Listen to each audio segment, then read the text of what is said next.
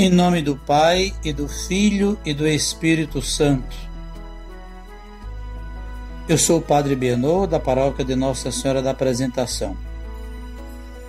Nesta terça-feira, 27 de abril de 2021, na quarta semana da Páscoa, somos convidados a refletir sobre o Evangelho de João, capítulo 10, versículo do 22 ao 30.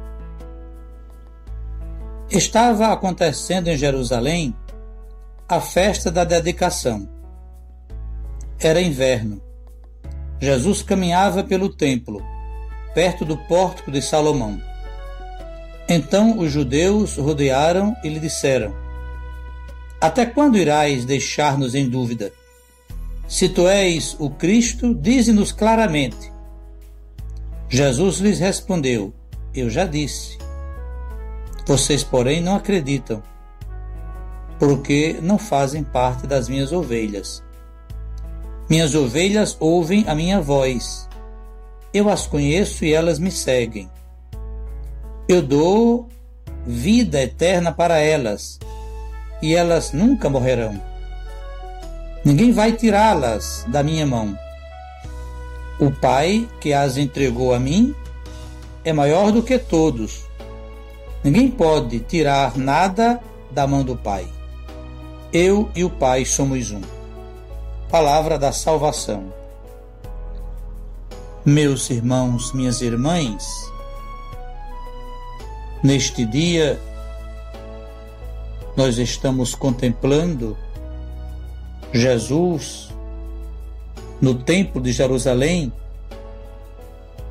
por ocasião da festa da dedicação do templo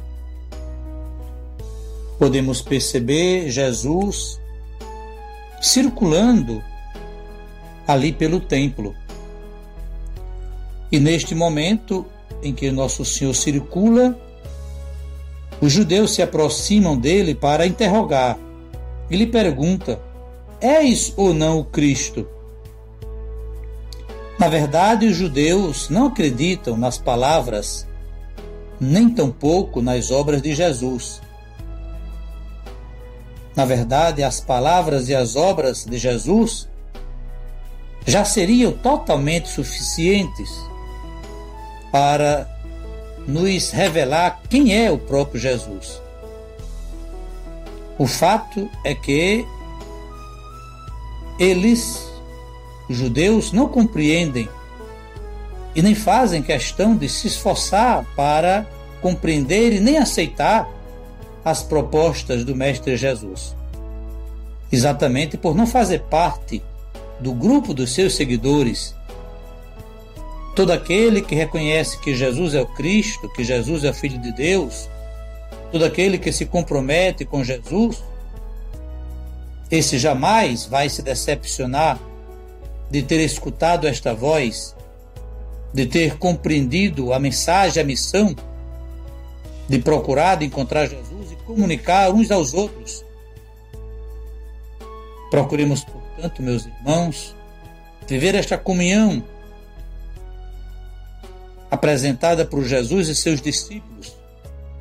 E todo aquele que faz parte desta comunhão com Jesus, que se mantém unido a Ele, como também Ele e o Pai se unem intimamente e se formam um, procuremos formar também uma comunidade de irmãos.